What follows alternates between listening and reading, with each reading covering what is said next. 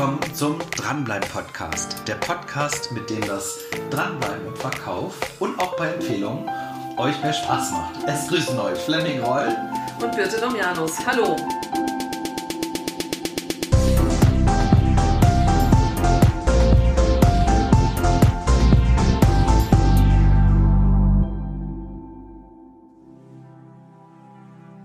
Fleming. Oha. Ich habe da noch ein paar offene Fragen.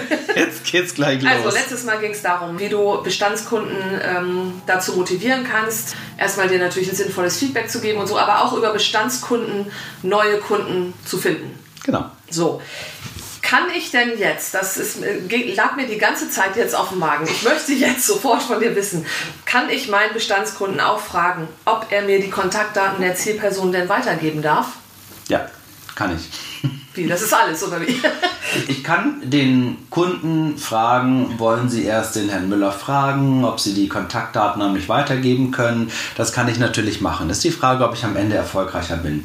Und welche Beziehung ich auch zu dem Kunden habe. Wenn er mir vertraut, ich habe so einige Kunden, die vertrauen mir blind, ich sage, die wissen genau, dass diese Kontaktdaten auch bei mir gut aufgehoben sind und dass ich damit keine Schindluder betreibe, sondern dass ich die nur für Empfehlungen dann nutze.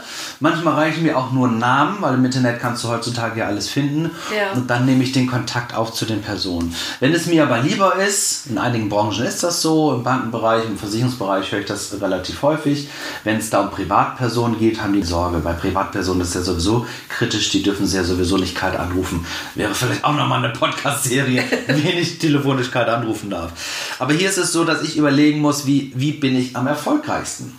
So, wenn ich allerdings jetzt den Kunden bitte, er möchte erst seinen seine Person fragen, ob er mir die Kontaktdaten weitergeben darf, muss ich natürlich auch hier dranbleiben.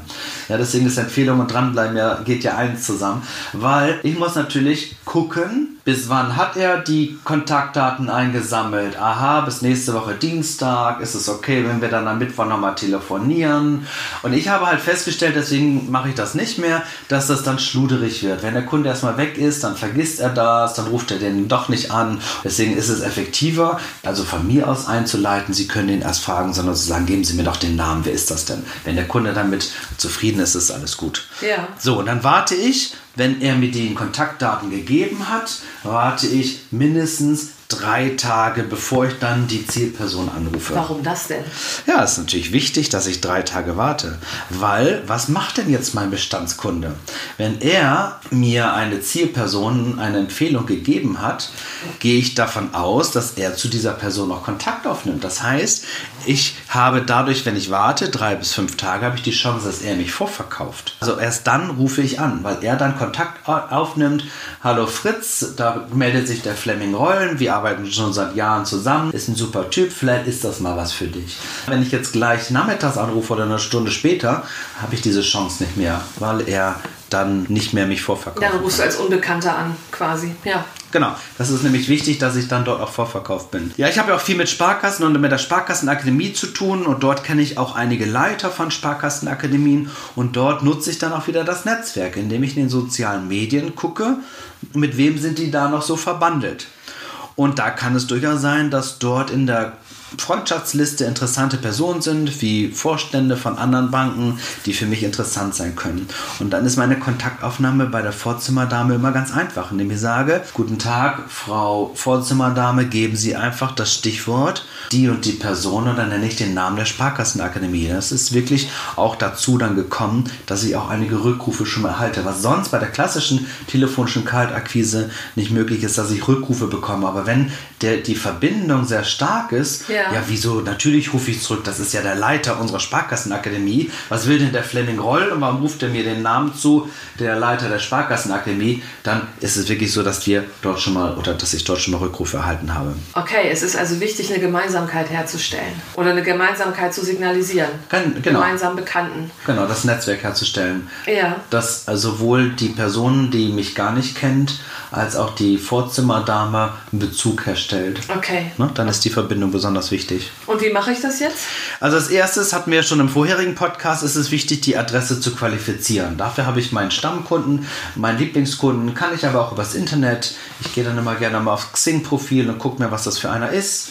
Gucke allgemein mal auf die Homepage, vielleicht kann ich da über ihn etwas lesen. In manchen, auf manchen Homepages gibt es auch Informationen, Unternehmensinformationen über die Person. So, dann nehme ich den Kontakt auf zu der Person, dann vereinbare ich einen Termin, dann nehme ich den Termin wahr und am wichtigsten ist es, dann gebe ich meinem Empfehlungsgeber dann Feedback. Ach, das brauchst du auch noch. Der, der, hat mir die Person weiterempfohlen und dann soll er natürlich im Dialog bleiben, dass er weiß, wie, was ist da alles draus geworden, damit er motiviert ist, auch weitere Personen Stimmt. mir weiter zu empfehlen. Verlangt auch der Anstand, ne? Ja. Genau, also die Kontaktaufnahme, ja, ja. die Kontaktaufnahme zu der Wunschperson oder zum Zielkunden könnte sein: Guten Tag, Herr Müller. Die Birte Domianus bat mich, Sie anzurufen. Da lehnt er sich zurück, nimmt sich einen Kaffee, legt die Füße auf den Tisch und sagt, ja, Herr, Froll, Herr Roll, ich bin ganz bei Ihnen. Was kann ich wissen? wenn, die, wenn die sagt, Sie rufen an, dann können Sie alles machen. Ich bin ein wunderbarer Werbeträger. genau, ich kann zum Beispiel auch sagen, liebe Grüße von der Frau Domianus oder Frau Domianus ist der Meinung, dass das Thema XY besonders spannend ist für, für sie. Dann bringe ich gleich das Thema mit rein. Also ich muss einen Bezug herstellen zu der Person, weil er sagt, ah, okay, die kenne ich die Person, dann ist das auch wieder ein Vertrauensvorschub, den ich bekomme, dass er genau. dort nicht gleich auch abblockt und sagt, ich kenne keinen Fleming Roll, sondern sagt, ah, die Birte Domianus, die kenne ich sehr gut und äh, mit der bin ich auch sehr eng und mit der tausche ich mir auch sehr intensiv aus, dann höre ich mir zumindest mal an, was der Fleming Roll zu, ja. zu sagen hat. So, nun hattest du ja dir überlegt, warum der Bestandskunde, der Empfehlungsgeber, denn auch ein Feedback bekommt. Ja, warum? Dem gebe ich natürlich ein Feedback, indem ich dann sage, Herr Müller bedankt sich, er ist gut versorgt oder wir haben den ersten Termin miteinander gemacht oder hat sich gefreut, dass Sie daran gedacht haben. Ich gebe ihm auf alle Fälle nach dem Erstkontakt Feedback. Und was, wenn dieser ähm, potenzielle Neukunde kein Interesse hatte? Gibst du dem Bestandskunden dann auch Feedback? Natürlich. Ernsthaft? Ja. das würde ich ja lieber meiden. Warum? Und, und, und welch, in welcher Form? Das ist, das ist für mich sehr wichtig, dass ich ihm Feedback gebe. Und das mache ich aber nett und höflich, dass ich sage, Herr Müller bedankt sich, dass Sie an ihn gedacht haben. Er ist gut versorgt. Die haben bereits einen Verkaufstrainer, mit dem sind Sie seit Jahren glücklich und zufrieden. Und vielen Dank, dass Sie mir Herrn Müller genannt haben. Du bist ein Dranbleiber. Ja, das motiviert ihn. Ja. Wenn ich, er ist ja mein Lieblingskunde. Und mein Lieblingskunden will ich ja öfter mal nach Empfehlungsadressen fragen. Und wenn ich ihn das nächste Mal nach Empfehlungsadressen frage, die Erfahrung habe ich gemacht, ist die Adresse ein bisschen besser vorbereitet. Okay. Das heißt, dann gibt er mir natürlich Kontaktdaten und Adressen, die wirklich wasserfest sind, weil er mir ja auch was Gutes will. Ja. ja. Und dem ist ja. das ja vielleicht auch unangenehm. Das heißt, hier ist dranbleiben wirklich ein elementarer Bestandteil der Bestandskunde, der öffnet sich auch und gibt mir auch interessante Kontakte und ich kümmere mich natürlich auch darum, weil jetzt die Adresse nicht anzurufen, das geht überhaupt nicht. Und auch bei dem Zielkunden muss ich mich darum kümmern, weil er will natürlich Engagement sehen und Interesse sehen. Da muss ich auch einfach wirklich abliefern. Und da ist bei Empfehlung das Dranbleiben elementar wichtig. Was bringt mir denn jetzt neben eventuellen Neukunden das Empfehlungsmanagement noch? Ich bin der Meinung, dass Empfehlungsmanagement auch ein klassisches Kundenbindungsinstrument ist. Also stell dir mal vor, du willst ein neues Auto kaufen und weißt gar nicht, was du kaufen sollst. Und eine Freundin von dir sagt, Mensch, ich habe da so einen, ne, Toyota und sie ist total begeistert und empfiehlt dir ihren Autoverkäufer von Toyota. Du nimmst Kontakt auf, er macht auch ein gutes Gespräch. Du kaufst dann einen Toyota und du wechselst die Marke. Oh, da muss aber viel passieren, dass ich die Marke wechsle nach 30 Jahren. Nach 30, nach 30 Jahren.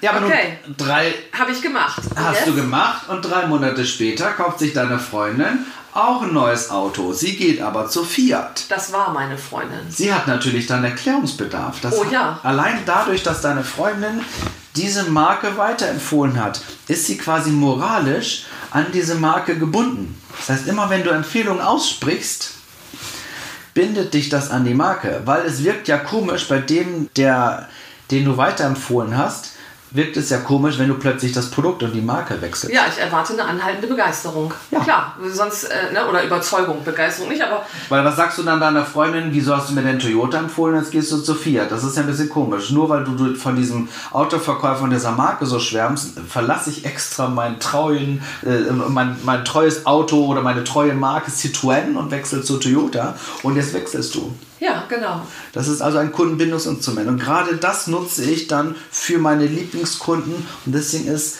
Dranbleiben in der Empfehlung so wichtig, weil ich meine Kunden an mich binden kann. Weil nur weil sie Empfehlungen aussprechen und wenn sie regelmäßig Empfehlungen aussprechen, binde ich die an mich. Das ist ja bei mir auch so. Das heißt, wenn mich ein Kunde weiterempfiehlt an Kollegen Ja. oder an, an Leuten, mit denen er zusammen studiert hat, dann muss er bei mir das Training weiter buchen, weil die gucken dann komisch, wenn er plötzlich den Wenn Trainer er damit wechselt. aufhört, ja, Und selbstverständlich. deswegen ist es, ist, deswegen ist, das sollte auch meine Motivation sein. Wir haben ja in den vorherigen Podcasts auch über Motivation gesprochen, dass ich die Möglichkeit habe, den Lieblingskunden absolut an mich auch zu binden. Es wird also, es stellt sich für mich jetzt ein immer größer werdendes und immer beständiger werdendes Netzwerk dar. Wenn du mir das jetzt schilderst. Also du hältst, du hast zuerst den Bestandskunden. Den fragst du nach seinen drei Gründen und darauf aufbauend fragst du nach jemandem, dem du Gutes tun könntest oder dem er einen Gefallen tun will, Genau. indem, er, indem du ihn kontaktierst.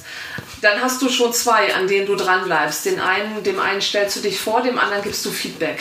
Jetzt Ja. stellst du dich diesem potenziellen Neukunden vor, der hat Interesse, der freut sich, dass Kunde A, dass der Bestandskunde von dir an ihn gedacht hat, der holt sich Angebote von dir ein und so weiter. Wann gehst du an den Punkt, Fleming, auch diesen Kunden zu fragen, Mensch, haben sie noch irgendwie, ähm, Den potenziellen Neukunden. ja, Ja, wenn er das erste Mal bei mir gekauft hat oder die ersten Male bei mir gekauft hat und zufrieden ist und mir ein gutes Feedback gibt und froh darüber ist, dass er gewechselt hat zu mir hin. dann hast du jetzt schon drei dran, drei, an denen du dran Genau. bist. Der, Vor ja. der Vorteil ist, durch diese Technik kann ich mir meine Kunden selbst aussuchen. Wie Ja. heute, ne, wir haben, da, da habe ich noch eine tolle Idee, wir machen mal einen Podcast über schwierige Kunden. ja. Wir kommen immer wieder auf neue Ideen. Ihr müsst, ihr müsst auch dranbleiben beim Podcast, weil wir immer wieder neue Ideen haben. Weil bei schwierigen Kunden ist es ja so, dass die mir auch manchmal das Leben schwer machen. Und dadurch kann ich das halt steuern, indem ich sage, ich suche mir meine Branchen aus, in denen ich gerne bin. Ich habe zum Beispiel sehr gute Erfahrungen im Bereich Getränkebranche. Und dann kann ich gucken, kann ich in der Branche bleiben? Kann ich das noch ver verfestigen? Kann ich die, die Kenntnisse aus der Getränkebranche, die ich habe, kann ich die auch anderen Anbietern ermöglichen? Und da gucke ich halt, wie ich ja, meine Lieblingskunden zusammenbekomme. Ja, und es, es entsteht so eine vermeintlich, vermeintliche Vertraulichkeit. Ne? Denn ich kenne noch andere, die mit Fleming Roll zusammengearbeitet haben. Ich habe da jemanden empfohlen. Ach, der, ich wurde empfohlen von dem, der kannte den. So entsteht so ein Netzwerk, das vielleicht auch der Kunde so empfindet, dass ähm, wir als Gruppe waren echt aktiv und haben uns mal den Fleming Roll geholt. Ja. Was natürlich wieder zu dem Vertrauensvorschuss führt, ne, von dem du gesprochen hast. Okay, es leuchtet mir ein. Und die Kundenbindung ist für mich auch wichtig, weil ich natürlich äh, sehr lange mit meinen Kunden zusammenarbeite. Nachhaltigkeit ist und Langlebigkeit ist bei mir sehr wichtig. Dann ist es natürlich schon so, wenn ich da, wenn der mich jetzt weiterempfiehlt, äh, erstmal kann ich mir die Branchen aussuchen, ich kann mir meine Zielkunden selbst aussuchen. Natürlich habe ich ein Wachstum.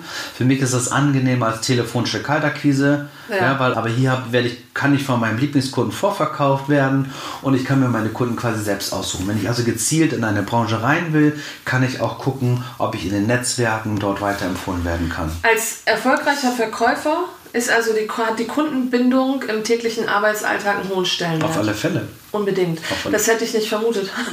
ne? Also ich, ich, es ist richtig, ich wäre jetzt so nicht drauf gekommen. Nun müssen wir das unterscheiden. Ich meine jetzt natürlich nicht bei dem, wo du deine, deine, Socken kaufst. Nein, das ist schon klar. Aber wenn äh, Abschlüsse, ne? Aber in Versicherung, B2B, Banken, ähm, ja, aber auch im, im, im größeren Bereich es gibt ja auch Firmen, die äh, Maschinen verkaufen Ja. an irgendwelche Fabriken und, ne? und in dem Bereich im klassischen richtigen Außendienst, wo es auch wirklich um, um, um hochwertige Verkäufer Ja. geht, die jetzt auch ist Kundenbindung extrem wichtig. Ja. ja. Weil es ist auch schwierig dort neue Kunden zu bekommen und wenn ich da ein Tool habe, wo ich mir die Kunden aussuchen kann und wo ich die Kunden an mich binden kann, dann ist das elementar wichtig. Das Ziel ist also, ich kann einen Kunden einer großen Firma anrufen, sagen, guten Tag, hier spricht Birte Domianus und der weiß, wer dran ist. Genau.